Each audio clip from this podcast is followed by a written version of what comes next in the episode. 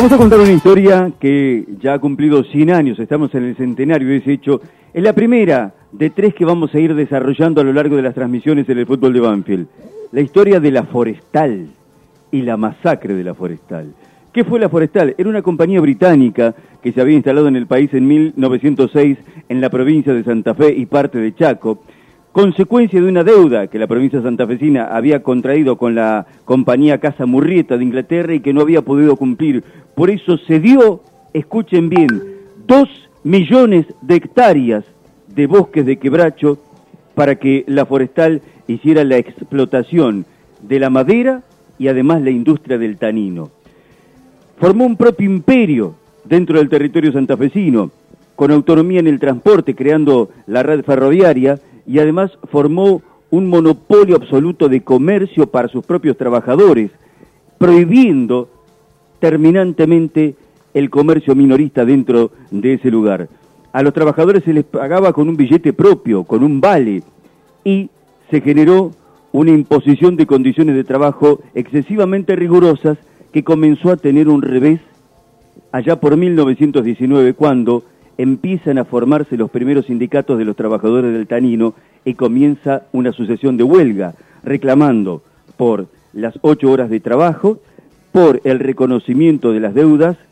y por la recuperación de los empleados despedidos. Con la colaboración de los ferroviarios también las huelgas fueron avanzando ante el incumplimiento de la empresa de la forestal, que además creó una propia fuerza de seguridad privada llamada la Gendarmería Volante, y además contó con la ayuda de la provincia santafesina y de una agrupación llamada la Liga Argentina Patriótica. Lo cierto es que las huelgas fueron endureciéndose, la empresa cortó el suministro de agua y de energía para las casas de los pobladores y como represalia empezó a incendiar varias de las viviendas de los trabajadores. Se produjeron enfrentamientos armados entre los huelguistas y las fuerzas de seguridad que tenía la empresa que causaron un total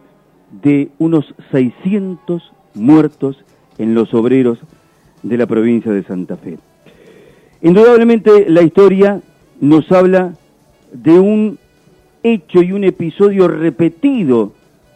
en la gestación de compañías multinacionales en nuestro país. Porque en 1916 hay un registro de que la forestal solamente le pagó en carácter de impuestos a la provincia de Santa Fe 300 mil pesos mientras que a la corona británica le pagó un equivalente a 9 mil millones de pesos. Por supuesto, la tarea de la forestal, además de la masacre, de los despidos, generó una catástrofe ecológica porque el 85% de los bosques de quebracho se perdieron, se calcula que unos 350 millones de toneladas de quebracho fueron talados en ese momento, generando una pérdida ecológica y económica dantesca.